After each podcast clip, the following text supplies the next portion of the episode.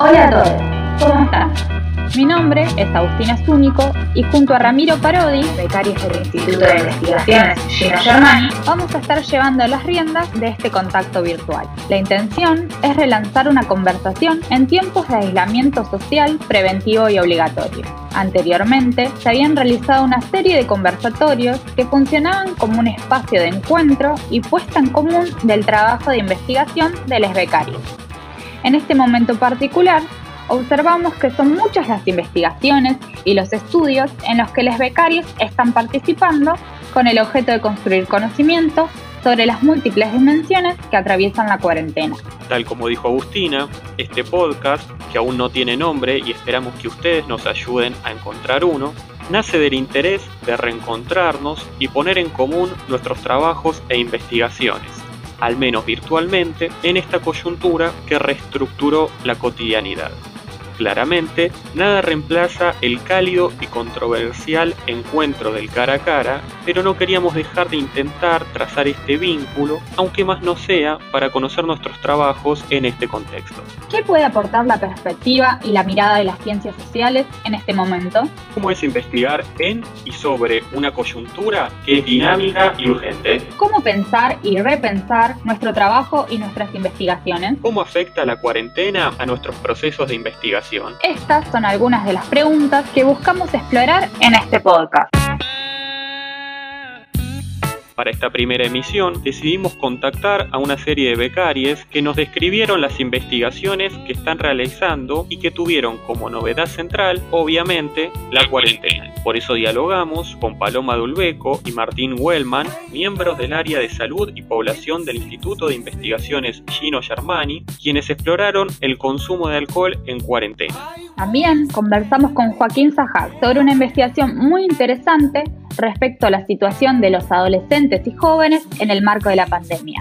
La investigación fue realizada por el Observatorio de Adolescentes y Jóvenes del Instituto y trata sobre la situación de esta población desde una multiplicidad de ejes y dimensiones. Por último, dialogamos con Candela Hernández, becaria postdoctoral del Instituto, sobre una investigación acerca del transporte público en el marco de la pandemia, a partir de una encuesta titulada Movilidad Pública, Activa y Segura, realizada en conjunto con el CONICET y otras universidades nacionales. Temáticas e investigaciones muy relevantes que abonan a entender las distintas problemáticas que atraviesan a la cuarentena. Antes de pasar a las entrevistas, queremos destacar el gran trabajo de Virginia Nessi en la producción y de Andrés Santos Yarpe en la edición, sin quienes no podría realizarse este podcast. Respecto al estudio sobre consumo de alcohol durante la cuarentena, le preguntamos a Paloma y a Martín cómo surgió la idea de abarcar esta temática y cuáles fueron los principales objetivos que guiaron la construcción del cuestionario. También quisimos saber los principales hallazgos de la investigación, si observaron cambios y diferencias en las prácticas de consumo de alcohol y qué elementos intervinieron en los mismos. El tema de la encuesta que realizamos fue el consumo de bebidas alcohólicas durante la cuarentena, específicamente en el área metropolitana de Buenos Aires. El objetivo que nos propusimos tuvo que ver con poder relevar y también comparar el consumo de bebidas alcohólicas entre el antes y el durante la cuarentena. ¿Por qué? Porque notamos que pasado el primer mes de la cuarentena había cierto sentido común sobre un aumento, una idea de aumento al consumo de alcohol en el encierro y sus características. Por ejemplo, a partir de chistes, memes que circulaban en los grupos de WhatsApp, en charlas con nuestros amigues, hasta en las historias que se han ido publicando en Instagram sobre encuestas de mate versus aperitivo vespertino. Como equipo de investigación con estudios sobre consumo de sustancias y las políticas públicas sobre las drogas ya sean legales e ilegalizadas y también las políticas y experiencias de prevención y asistencia, nos pareció relevante encarar este estudio para conocer justamente si en el contexto excepcional de aislamiento social, preventivo y obligatorio que obviamente altera nuestra vida de un modo que hasta ahora nunca habíamos experimentado, ver justamente si se estaban produciendo esos cambios en tendencias más generales.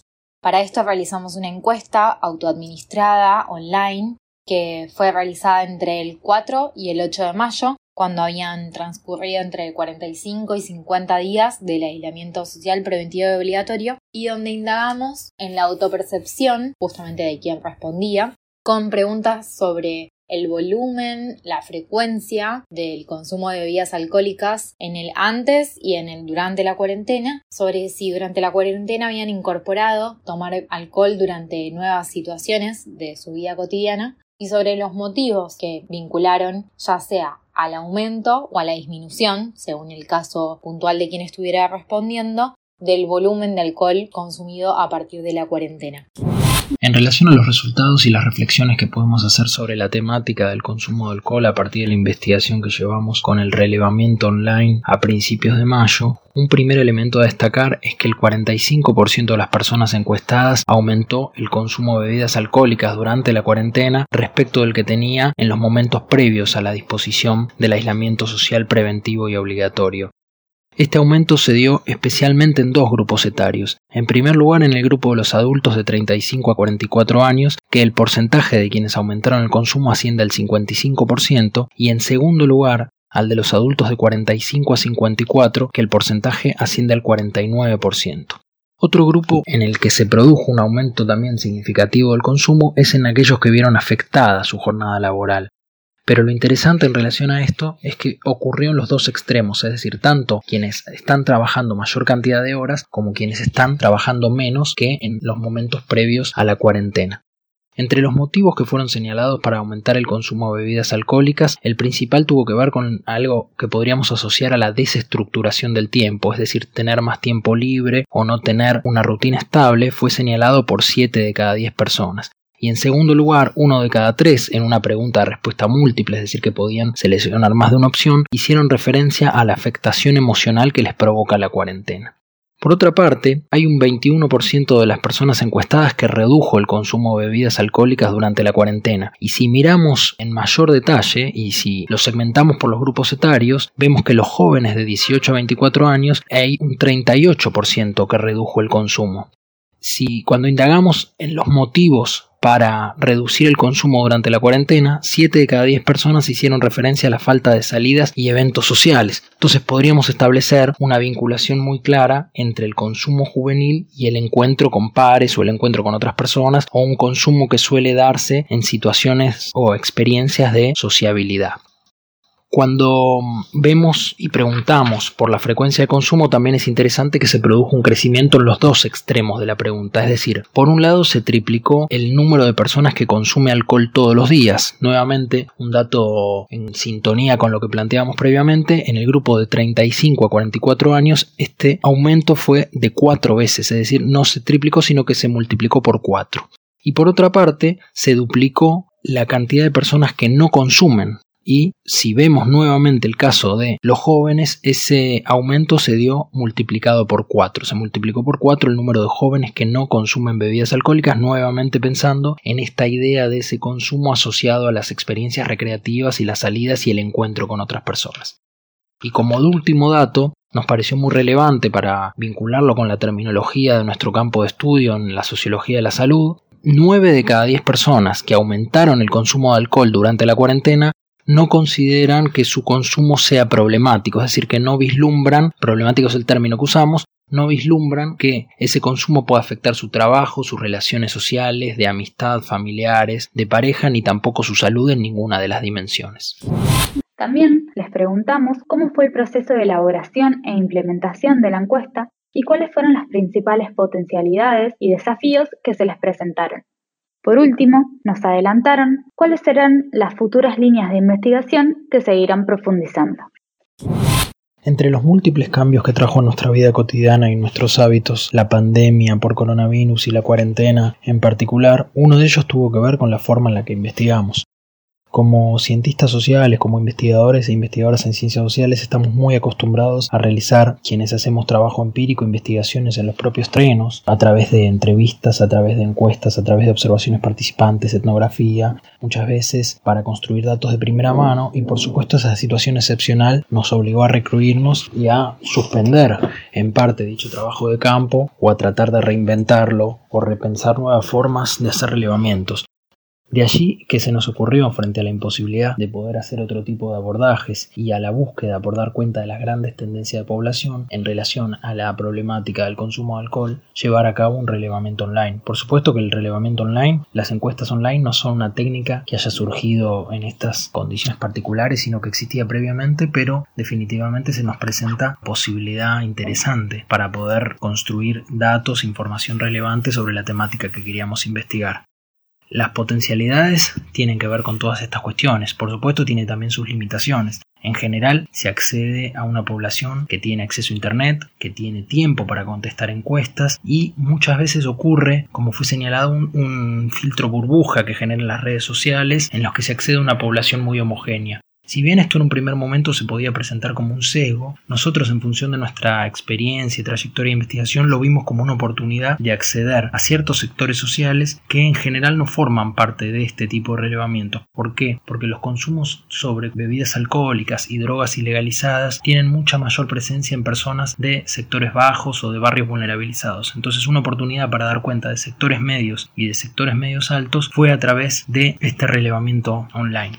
La verdad es que quedamos conformes, además de obviamente bastante sorprendidos y sorprendidas con el alcance que tuvo la encuesta. En menos de una semana respondieron un poco más de 4.600 personas que están viviendo o transcurriendo el aislamiento social preventivo y obligatorio en el área metropolitana de Buenos Aires y también recibimos bastantes devoluciones interesadas justamente en los resultados de la encuesta, en la publicación del informe y demás. Con el equipo ya veníamos considerando expandir nuestro campo, que veníamos entrando en lo que tiene que ver con consumos de cocaína fumables, también conocidas como Paco, en poblaciones vulnerabilizadas o en lo que tiene que ver específicamente con los tratamientos para los consumos de sustancias, veníamos justamente pensando en poder expandir el campo hacia el alcohol y otras sustancias que nos permitieran estudiar los consumos en sectores no solo populares, sino también sectores medios y de incorporar también al análisis el cruce con estudios que tienen que ver con la perspectiva de género, con los modelos de géneros y cómo influyen, se vinculan con el consumo de sustancias psicoactivas.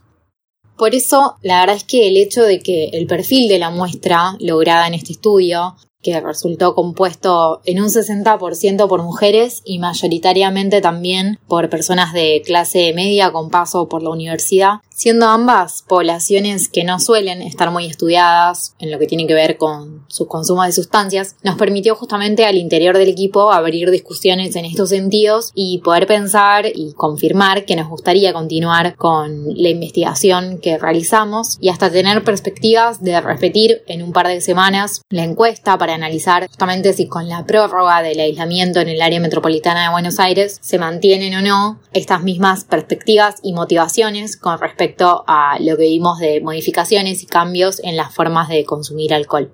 También las proyecciones de continuar esta investigación la estamos analizando en conjunto con otros equipos de investigación de otros centros, observatorios y universidades de otros lugares del país para poder pensar en un esquema comparativo a nivel nacional o entre algunas provincias o, o regiones.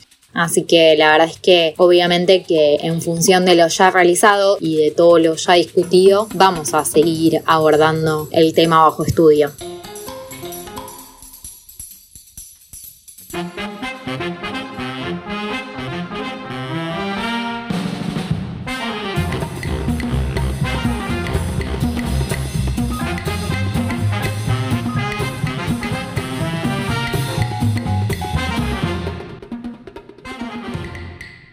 Intercambio con el becario Joaquín Zahac pudimos conversar acerca de los motivos que lo llevaron a indagar en torno a las adolescencias. A su vez, les preguntamos particularmente qué resultados obtuvieron, qué fue lo que observaron, cuál es el rol del Estado al respecto.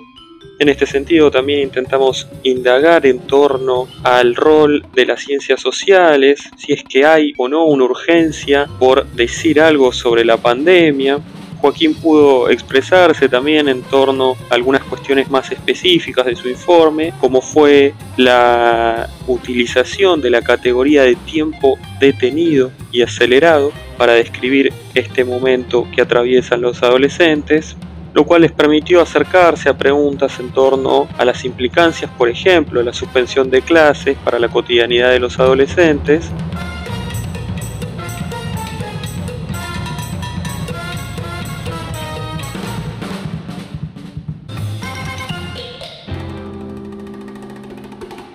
cuanto a, las primeras preguntas de cómo surgió la idea de la investigación y cómo pensamos en abordar la situación de las adolescencias y las juventudes, decir que somos un equipo de investigación del Instituto Germani que desde su formación trabaja en monitoreando, evaluando, aportando lecturas críticas sobre las políticas públicas, sobre sus efectos, sobre las violencias y las formas de control social que pesan sobre los jóvenes y que bueno lo hace desde distintos ejes de trabajo que se ven reflejados en el informe. En este contexto tan particular no queríamos dejar de hacer un aporte, una reflexión sobre la coyuntura que estamos viviendo desde un concepto unificador que es el de tiempo detenido, ¿no?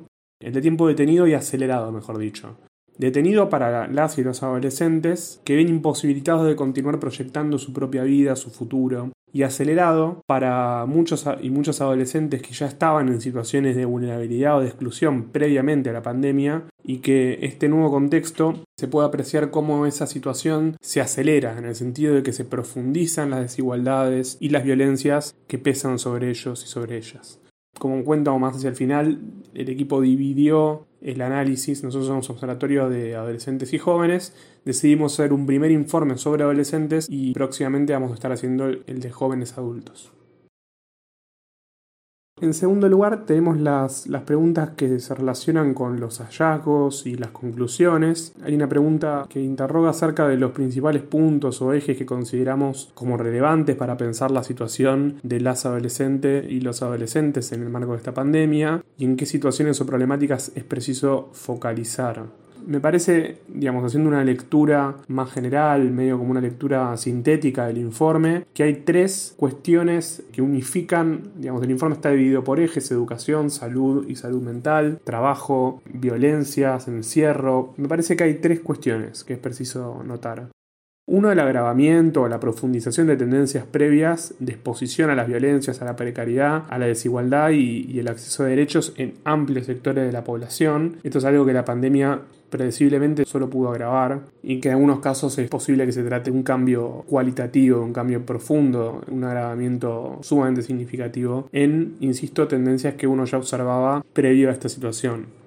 En segundo lugar, me parece como un elemento común la urgencia y la necesidad urgente de implementar dispositivos estatales que permitan atender las necesidades que emergen de la nueva coyuntura y sobre todo que generen espacios de escucha, de contención y de reparación frente a las violencias, tanto que ejerce el propio Estado a través de las instituciones de encierro, como de las instituciones policiales, como también las violencias que se padecen en el ámbito familiar que son, se han visto sumamente agravadas en este contexto.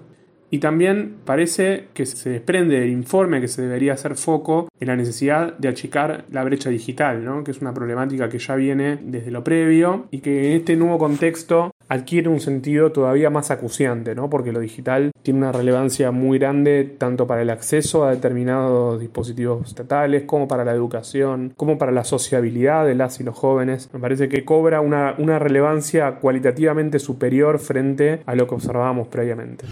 En relación a los desafíos que enfrentan las disciplinas sociales para pensar y construir conocimiento en esta coyuntura y cuáles son los posibles aportes de las ciencias sociales, creemos que algo negativo es que esta situación un poco nos obliga a todos a trabajar siempre sobre lo coyuntural. Pareciera como que esta situación nos está costando tomar cierta distancia.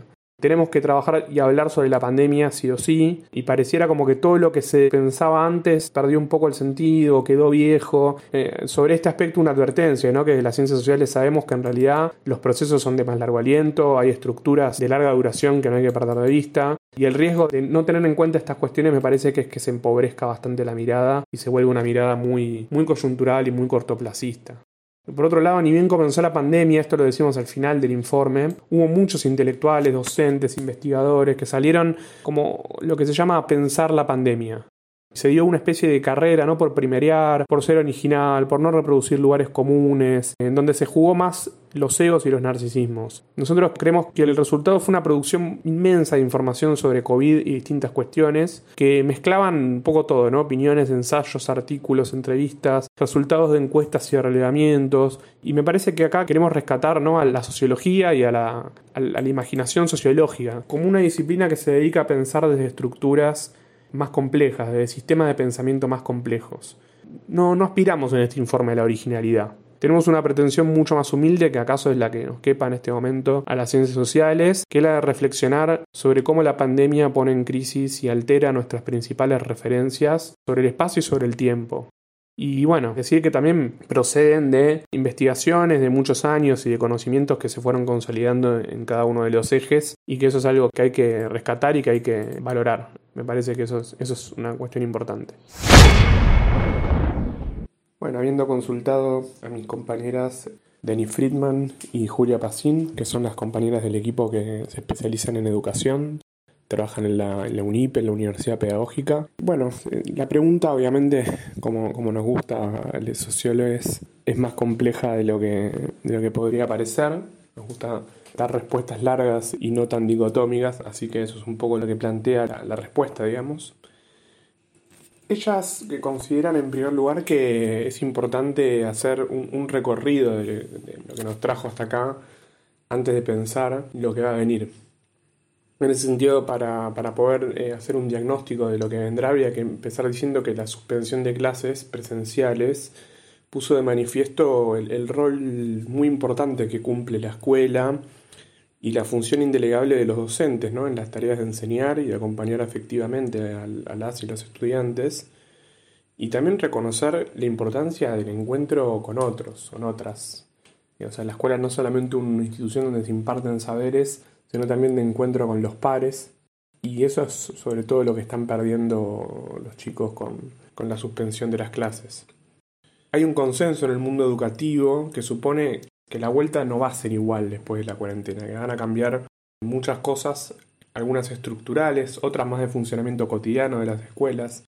Bernard Lahire, que es un, sociólogo francés especialista en, en educación, eh, dice que esto puso de alguna manera un, efecto lupa sobre, sobre cosas que ya sucedían antes y bueno, esto permitió verlas con más claridad en relación a las escuelas.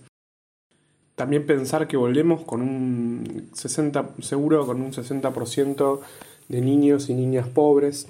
Eso para la escuela supone un desafío que seguramente va a estar a la altura porque ya en otras situaciones sociales de, de dificultad ha podido dar respuestas en términos de alimentación y de contención de los, de los niños y las niñas. No va a ser igual en todas las jurisdicciones, la vuelta, eso también hay que decirlo. No es lo mismo, eh, digamos, las, áreas más urbanizadas, más eh, densas que las localidades del interior. Y bueno, en general me parece que todo lleva a considerar por lo menos dos dimensiones desde la, la cuestión más práctica, ¿no? más pragmática. Uno, de infraestructura sanitaria, y aquí es imprescindible que las escuelas hagan todas las adaptaciones que sea necesario, muchas de las cuales tendrían que haber estado antes ya, ¿no? Me parece.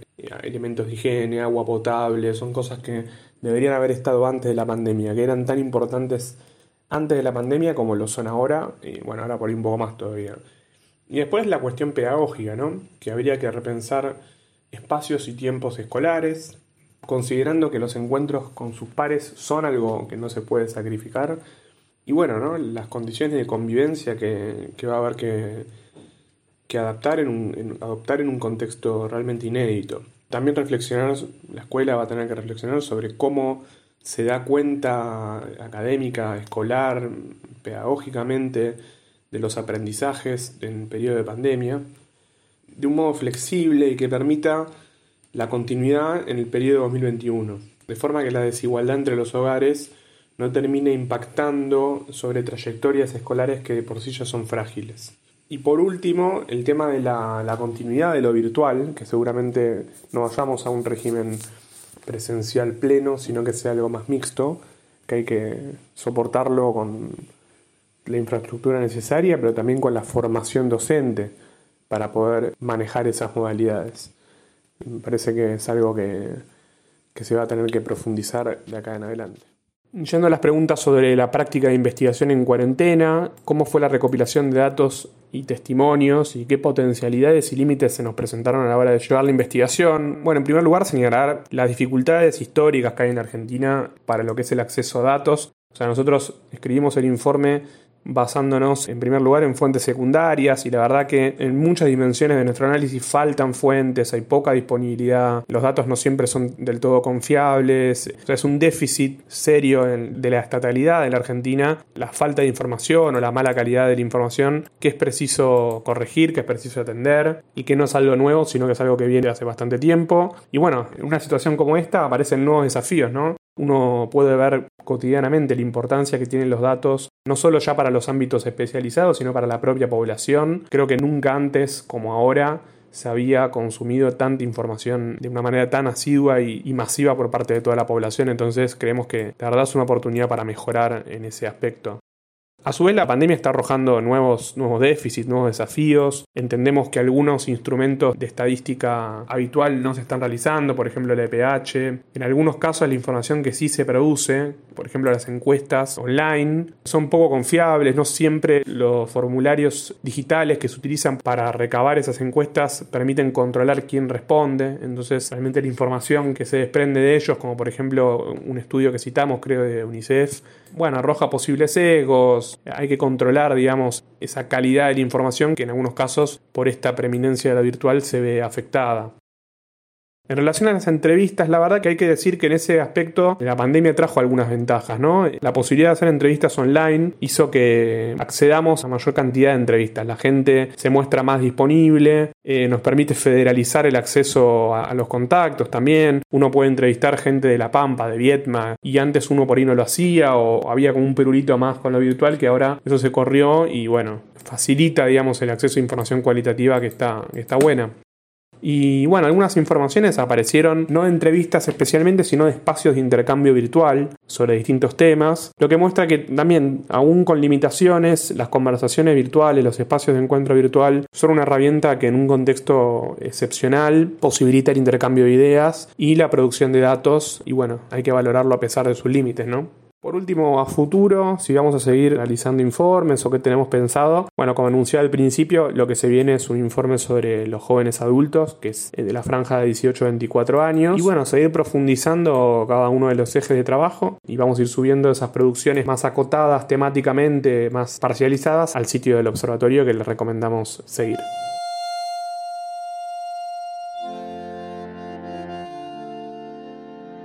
Dos tandas de preguntas nos interesaban hacer en esta segunda instancia con Joaquín y su experiencia de trabajar en el Observatorio de Adolescencia y Jóvenes. Las primeras eran en torno a las modificaciones que sufrió el trabajo de investigación durante la pandemia, cuáles son los instrumentos de estadísticas más adecuados para estos momentos y claramente también cuáles son sus límites.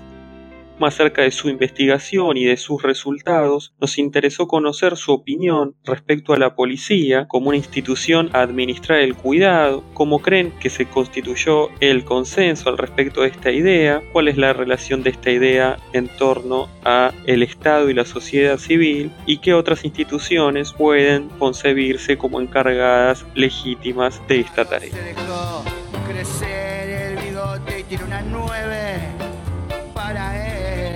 Respecto a, una pregunta en torno a la concepción de la policía como institución para administrar el cuidado, la pregunta iba hacia si nosotros creíamos que había un consenso respecto a esta idea y cómo se había construido y qué otras instituciones pueden concebirse como encargadas legítimas de esta tarea. En primer lugar, un efecto insoslayable, que es que la, mayor presencia policial comporta siempre un aumento en la frecuencia y en el alcance y en, en la porosidad del control, de la vigilancia, de las violencias estatales puntivas sobre las y los jóvenes en estos territorios. Y esto es algo insoslayable, no es que es un efecto secundario que uno podría reducir o eliminar. Es una cuestión histórica, es un vínculo histórico entre policía y violencia y jóvenes. Es muy difícil pensar que pueda existir lo uno sin lo otro, digamos. Y en el contexto de la pandemia esto además se ve agravado porque como aparece en el informe de CONICET sobre barrios populares, las medidas de aislamiento aparecen como un justificativo político y legal para aplicar tácticas policiales del tipo toque de queda, del tipo expulsión del espacio público, del tipo de control, lo que llama control proactivo sobre las y los jóvenes, que ya se veían en lo previo en muchos de estos barrios, pero que ahora cuentan con un nuevo sustento, una nueva legitimidad. Y en segundo lugar, también aparecen en los datos de campo de las investigaciones que los propios policías reniegan de estas tareas, eh, las consideran degradantes, las consideran contrarias a sus funciones.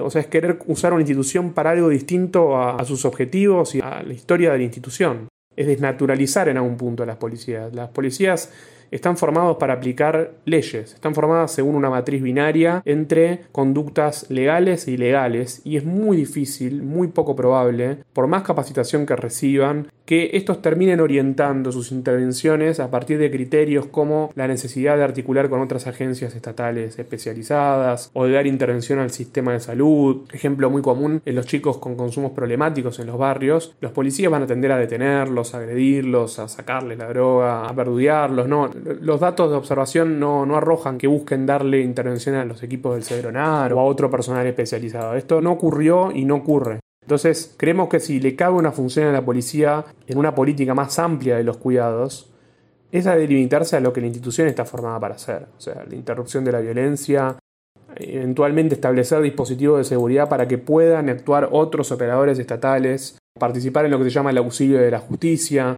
pero la solución de los problemas que conlleva esta pandemia no pasa por más policía, sino por menos policía y más política. Menos policía del cuidado, más política de los cuidados. Y toda misión en la perspectiva de los cuidados que se quiere implementar a través de las policías, a nuestro juicio, y por lo que demuestra la experiencia y los datos, está destinada al fracaso.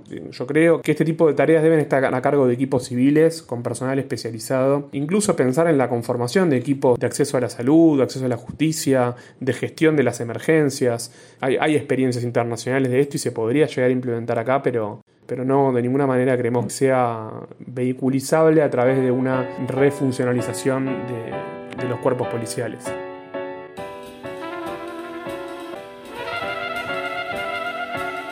Por último, pero para nada por eso menos importante, nos adentramos con Candela Hernández en el uso del transporte público durante la cuarentena. Con base a la encuesta que realizó junto a su equipo de investigación, le preguntamos cómo son percibidas las medidas de distanciamiento social implementadas en el transporte, en qué medida son realizadas las prácticas de cuidado por parte de los usuarios, así también sobre las percepciones del riesgo y el miedo al contagio en este ámbito y qué implicancias puede tener esta situación para la movilidad en general y el rol del transporte público dentro de ella. Hola, ¿cómo están? Hoy vengo a presentar lo que son los resultados de la encuesta sobre movilidad pública activa y segura. Formé parte como becaria de un grupo de distintos investigadores del CONICET y de universidades nacionales que llevamos adelante este relevamiento. La encuesta tuvo como propósito poder captar en qué medida los usuarios que tuvieron que moverse en transporte público en contexto del aislamiento social preventivo obligatorio conocían las medidas de prevención que debían tomar en contexto de viaje, también saber si estaban de acuerdo o no con las medidas y cuáles eran las prácticas que implementaban en el contexto de usar el transporte público para prevenir las posibilidades de contagio. En este sentido, lo que pudimos captar fue un alto nivel de conocimiento por parte de la población usuaria del transporte respecto de las medidas, un alto grado de aprobación respecto de las medidas y un alto grado de acatamiento o cumplimiento de las mismas. Es decir, pudimos registrar que las distintas etapas que componen un viaje, es decir, antes, durante y después, los usuarios realizan, digamos, prácticas de cuidado como mantener la distancia física respecto de otros pasajeros en cada uno de estos momentos o higienizar sus manos durante todo el trayecto de viaje y después también higienizar su ropa al llegar a los hogares. Como puntos críticos que surgieron en la encuesta en relación a las prácticas de las y los usuarios, pudimos detectar que eh, algo que muchas veces está naturalizado en quienes hacemos viajes rutinarios, que es que viajamos con cosas, viajamos con objetos. En este sentido, la tarjeta SUBE aparecía como un elemento que tiene un alto nivel de circulación. Vamos al kiosco o a la estación de carga o a la ventanilla, apoyamos la tarjeta, la tocamos, la apoyamos en el colectivo y la guardamos, que no era registrado como un foco de, de posible contagio de COVID-19. Entonces consideramos que una de las medidas a considerar y reforzar es justamente la limpieza de la tarjeta luego de utilizarla. Otro punto interesante que salió también como nodo crítico de la encuesta es que al consultarle a las personas y al llegar a los espacios de trabajo cambiaban su ropa, registramos un bajo porcentaje ¿no? en relación a esta práctica realizada al llegar al hogar. Esto nos parece importante destacar porque hipotetizamos que un elemento que juega en que esto suceda es las pocas condiciones de infraestructura que pueden tener las personas en su trabajo para tomar las medidas de prevención o cambiar su ropa o llevar una muda de ropa, tener un espacio donde cambiarse las prendas. Otro observable que nos interesa destacar y que surgió a partir de hacer distintas observaciones en la medida de las posibilidades que tuvimos dentro del contexto de aislamiento fue ver que también el uso del celular emerge como un nuevo problemático. El teléfono es intensamente utilizado en las instancias de viaje y pasa algo similar a lo que ocurre con la tarjeta SUBE. Tocamos la cara, tocamos el teléfono, tocamos distintos espacios de transporte y muchas veces las personas se corren el barbijo, apoyan el teléfono al rostro, que este elemento también puede contribuir a incrementar incrementar el riesgo de contagio en el transporte. Y otro elemento también que notamos está en relación al método de pago con la nueva forma de subir, sobre todo en los colectivos. Esto se da al subir a los colectivos por la puerta del medio, tener que ir hacia adelante la unidad, hacia donde está el chofer para indicar el boleto y pagar en la máquina sube, y luego tener que ir hacia atrás de la unidad. Esto genera en la instancia del centro del colectivo una acumulación de personas que hacen muy difícil poder mantener el distanciamiento físico, ¿no? Entonces, este elemento también consideramos que es importante tener en cuenta para reforzar en el transporte. Un elemento muy importante que trae a cuentas nuestra investigación y que nos resulta importante problematizar es que en el contexto de la pandemia el transporte público apareció como un nudo problemático. Mismo en las distintas presentaciones desde el gobierno de la nación, como de la ciudad, como de la provincia, como distintos productores de opinión pública, ¿no? instalaron el transporte como un nudo crítico en materia de posibilidad de contraer COVID-19. Y esto asociado a que es una característica prácticamente estructural del transporte las condiciones de encontrarse con otros, ¿no? de mantener una cercanía, una proximidad física con otros. En este punto lo que nos interesa resaltar es que la encuesta no permite decir que el transporte público es un espacio que incrementa de por sí las posibilidades de contagio diferente de otros. Es decir, aquellos todos lugares que promueven la aglomeración de personas son espacios de potencial contagio. En esta caracterización entra el transporte, pero no quiere decir que el transporte sea el lugar por excelencia donde podríamos contraer COVID-19. Dicho esto, un elemento que interesa destacar de la encuesta es que el temor al contagio es alto entre los usuarios, la mayoría, la proporción mayoritaria manifiesta sentir miedo a la hora de viajar en transporte público de contraer COVID-19. Acá hay un elemento central que corta nuestra investigación y que surge como emergente, que es la dimensión de género. Las mujeres son las que más temen a enfermarse de COVID-19, pero al mismo tiempo también son las que más manifiestan realizar prácticas de cuidado en todas las instancias de viaje. Hipotetizamos nosotros en nuestra investigación que esto tiene que ver con los roles más estructurales asignados ¿no? a las distintas funciones de los géneros, donde las mujeres muchas veces somos las que tenemos mayor presión en asumir tareas de cuidado.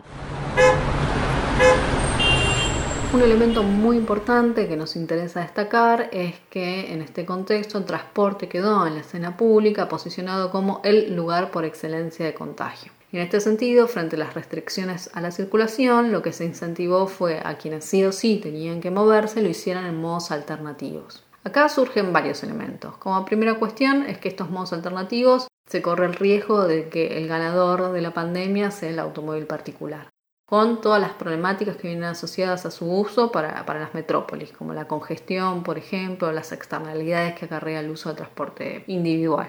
Por otro lado, eh, las posibilidades de acceso, digo, esta movilidad alternativa sustentada en un uso individual del auto particular responde a ciertos clivajes o ciertas desigualdades ¿no? de quienes tienen acceso a poder moverse de este modo y prescindir del uso del transporte público. Por otro lado, un dato muy interesante que arrojó nuestra encuesta es que lejos de, de, ganar el auto en las respuestas dadas por los usuarios del transporte público como una preferencia de movilidad alternativa, La movilidad activa, que es el uso de la bicicleta o mismo caminar, moverse a pie para los trayectos en que es posible realizarlo, emerge como una disposición favorable de los usuarios para incorporarla para quitarle carga al transporte público, ¿no? Y este es un dato no menor para poder disputar justamente este incentivo en el que podría derivarse del uso particular. Otro elemento muy importante vinculado a lo anterior que nos interesa destacar es que no puede el transporte público ser el perdedor de la pandemia. Hay una gran proporción de usuarios del transporte público que no tienen una forma alternativa de moverse. En este sentido, es necesario ¿no? que sea una política del gobierno del Estado tomar decisiones que no vayan en contra de brindar un transporte en condiciones de seguridad para los usuarios que no pueden prescindir de su uso. Y esto es un poco la disputa de sentido que también viene a traer la encuesta, ¿no? ¿Cómo podemos analizar en este contexto las condiciones de posibilidad para crear las estructuras necesarias para que las prácticas de cuidado puedan llevarse de una manera más eficiente y cómo también generar nuevos hábitos en materia de cuidado en la prevención del contagio en contexto del viaje que tienda a mitigar las posibilidades de contraer COVID-19. ¿no? Y un poco la encuesta viene a relevar justamente la dimensión de la práctica, cómo en esta microesfera que se da en el ámbito de, de viaje podemos fortalecer aquello que sea necesario fortalecer e innovar aquello que sea necesario innovar para garantizar condiciones de transporte seguro a quienes no disponen de otros modos alternativos. Otro elemento que surge que ustedes preguntaban está justamente vinculado a esto que veníamos conversando sobre el desincentivo del uso del transporte público y en qué medida este desincentivo de uso del transporte público también termina atentando sobre la estructura de costo de las empresas. Acá lo que vemos es que va a haber que buscar algún tipo de salida creativa, digamos, que permita justamente repensar el esquema y los modelos de gestión del transporte público metropolitano. Y acá dos cosas surgen. Uno es, en relación a lo que acabo de decir, es justamente que es necesario tener para la región metropolitana una mirada metropolitana. No pueden pensarse la movilidad en la región de una manera segmentada como si ocurriera de una forma específica en la ciudad de Buenos Aires y otra forma específica en los conglomerados del conurbano, sino que empezar a generar una mirada que sea transversal a estos espacios sociales porque funcionan como una unidad compleja, con todas sus complejidades, pero que tienen un funcionamiento de unidad y que es necesario atenderlo desde esa perspectiva y con esa mirada. Y por otro lado, justamente en relación a lo anterior, se vio en distintos casos de ciudades provinciales, ¿no? donde la crisis del transporte vinculada a la pandemia empieza a generar una gran cantidad de conflictos, una gran cantidad de actores involucrados. Vimos la movilización de los choferes de colectivo de Rosario por la falta de pago de salarios. Bueno, todos estos elementos va a haber tenerlos que considerar y poder utilizar la pandemia también como una ventana de oportunidad justamente para poder pensar qué otros modelos o qué otros esquemas de gestión transporte público podemos promover. También quisimos observar los entretelones de la investigación. ¿Cómo fue el proceso de construcción del cuestionario y el relevamiento online? ¿Qué potencialidades y a qué datos les permitió acceder y qué límites encontraron en su implementación? Finalmente, quisimos saber si tienen previsto otros relevamientos y cómo continuarán con su investigación. En lo que hace a la cocina de la investigación, algo interesante que hicimos fue, antes de poder planificar el instrumento y darle una forma, fue pedirle a distintas personas conocidas y no tan conocidas, pero que sabíamos que estaban viajando en transporte público en contexto de la pandemia, que nos mandaran distintas fotos o relevaran con anotaciones o que nos mandaran audios de WhatsApp contando un poco cómo había sido esa experiencia de viaje, qué sentimientos habían tenido, qué acciones habían realizado, con qué nuevas prácticas podían identificar que estaban implementando eh, en este contexto o no, o si por el contrario viajar en estas condiciones no generaba ningún cambio en su experiencia de transporte. Con todo este material, más las investigaciones que venimos realizando desde los distintos equipos que integraron la coordinación de esta encuesta, armamos este instrumento que tuvo como propósito, como decía, relevar las prácticas de cuidado en transporte público y la modalidad que elegimos para hacerlo fue un relevamiento autoadministrado a través de una plataforma web que permitiera enviar el link a la mayor cantidad de personas. Y el método fue justamente de la bola de nieve, ¿no? A través del conocido, del conocido, del conocido, del conocido, que permitiera hacer extensiva la encuesta. Las ventajas era que frente a las condiciones de aislamiento social preventivo obligatorio no era posible realizar ningún tipo de relevamiento in situ al transporte público que nos hubiese encantado realizar. Entonces este instrumento nos permitió igualmente aplicar en este contexto la encuesta. Las desventajas, las desigualdades en el acceso a las tecnologías que permitieran hacer más expansiva nuestras muestras y al mismo tiempo otra desventaja, si se quiere, es un sesgo fuerte que termina teniendo nuestra encuesta en relación al nivel educativo de quienes respondieron que en un porcentaje mayoritario tenían alto nivel de estudio de grado o de posgrado.